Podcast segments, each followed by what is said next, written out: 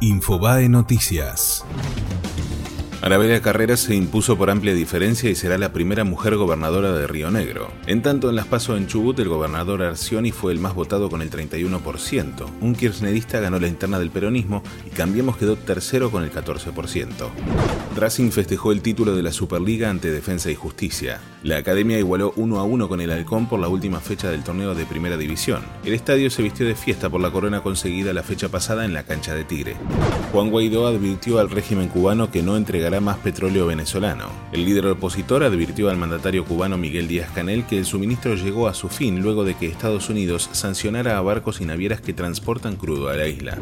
Un gendarme que manejaba un Uber mató a un delincuente que intentó asaltarlo con una pistola de juguete. El hecho ocurrió en Bullard y calle 2 de la localidad de Villa Ballester cuando la víctima de 19 años y un cómplice quisieron robarle fingiendo ser pasajeros.